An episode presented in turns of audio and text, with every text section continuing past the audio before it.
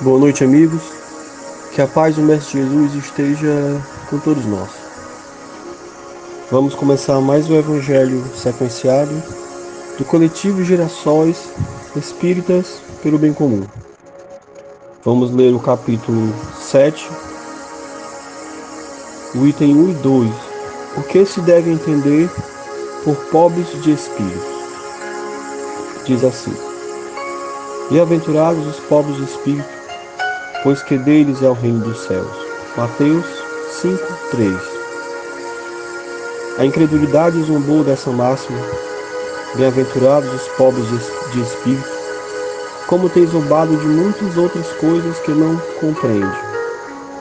O pobre de espírito, Jesus não entende os baldos de inteligência, mas os humildes.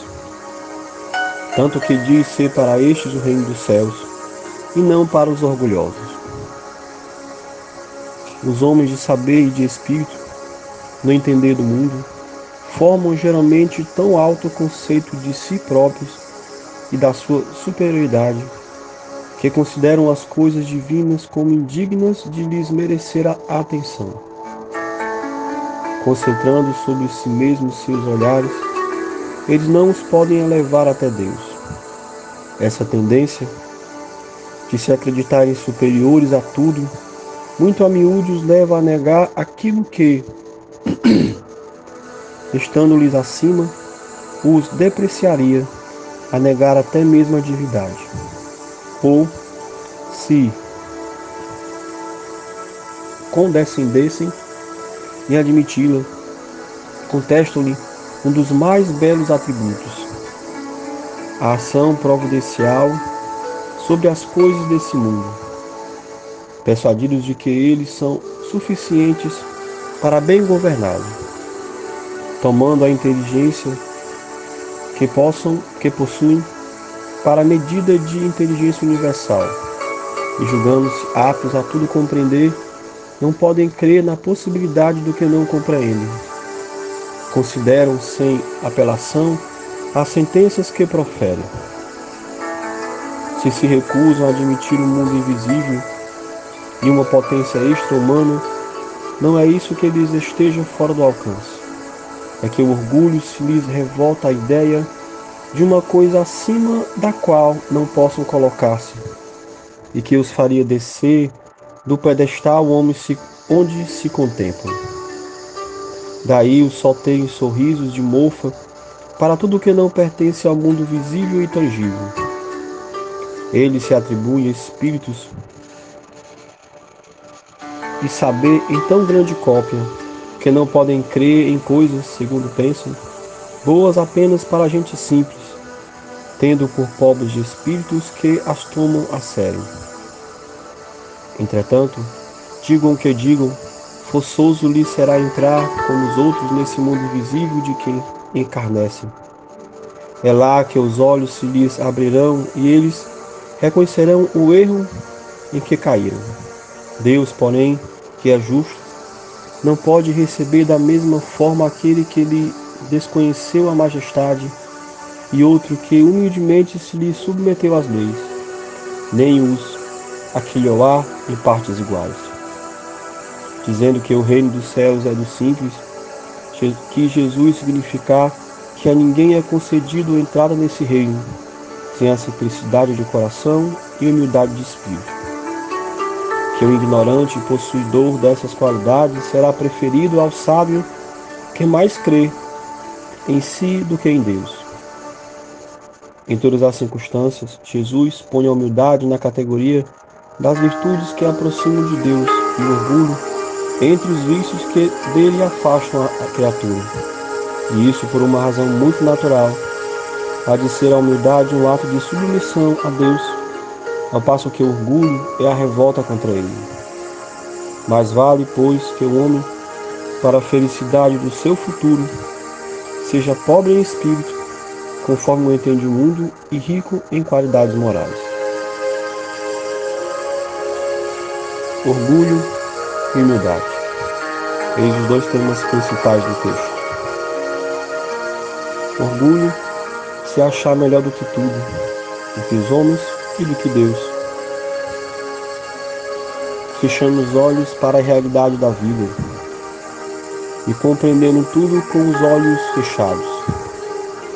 Humildade, sentimento de submissão, mas não só de submissão, mas sentimento de compreensão que há muita coisa a conhecer e há muitas coisas a fazer. Acredito que isso seja o tema central do texto. Que possamos agora fechar os olhos e fazer uma reflexão.